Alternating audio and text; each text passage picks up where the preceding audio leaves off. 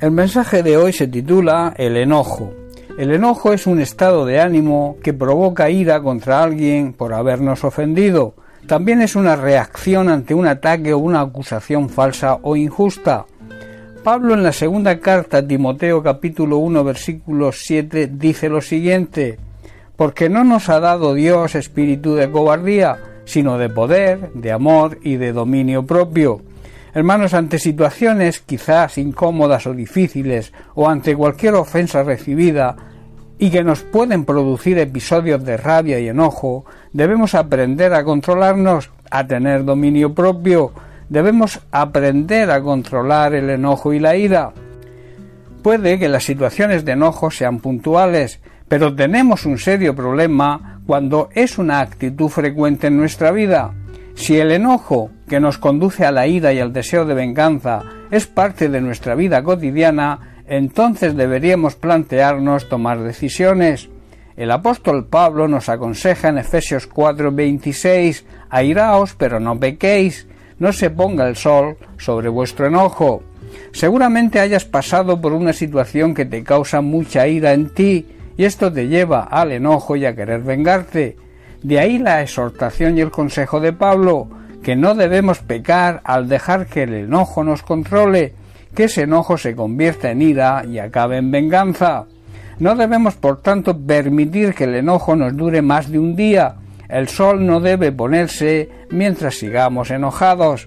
El enojo no es más que la rabia que se presenta frente a algo que nos incomoda, que nos parece injusto y nos hace exasperarnos quizás y querer tomar venganza por nuestra cuenta. Sentirse airado ante una injusticia digamos que es normal.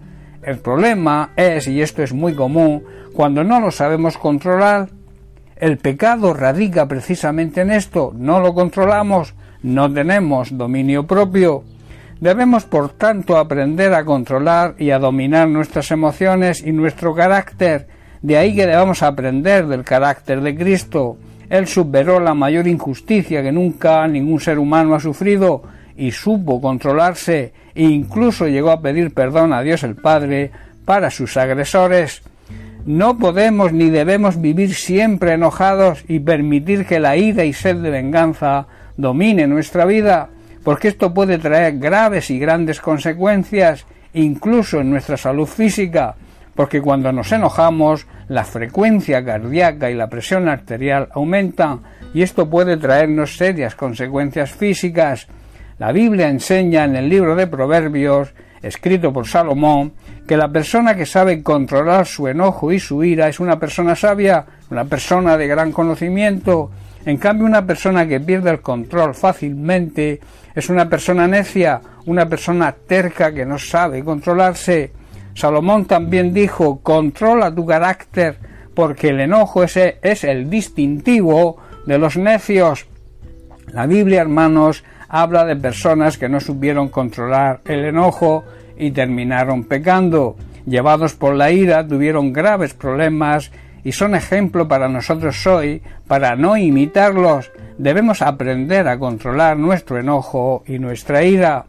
Uno de los casos más conocidos es el caso de Caín, que no supo controlar su enojo y su ira hacia su hermano Abel y terminó matándolo. El enojo y la ira sin control nos pueden conducir a la violencia, nos pueden conducir a malas acciones, a palabras ofensivas que pueden influenciar en la vida de las personas que nos rodean.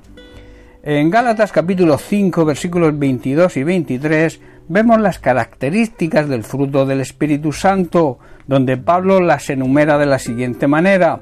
Mas el fruto del Espíritu es amor, gozo, paz, paciencia, benignidad, bondad, fe, mansedumbre, templanza, y añade contra tales cosas no hay ley. Hermanos, la mansedumbre, la templanza, el dominio propio son cualidades del fruto del Espíritu Santo que todo creyente debe producir. Por este motivo las Sagradas Escrituras nos enseñan y nos ordenan a quitar de nosotros toda amargura, toda ira, toda maldad y toda malicia. Ante cualquier circunstancia, aun siendo injusta, debemos ser benignos y misericordiosos y a través de nuestro ejemplo ayudar a otros para que aprendan a controlar el enojo y la ira y vivan en paz con todos. El enojo, hermanos, y la ira no aprovecha para nada, no nos trae ningún beneficio. Debemos aprender, por tanto, a imitar a Cristo, que fue ejemplo de humildad y de dominio propio. De esta manera hallaremos descanso para nuestra alma. Bien, pues hasta aquí el mensaje de hoy. Que Dios te bendiga. Un abrazo.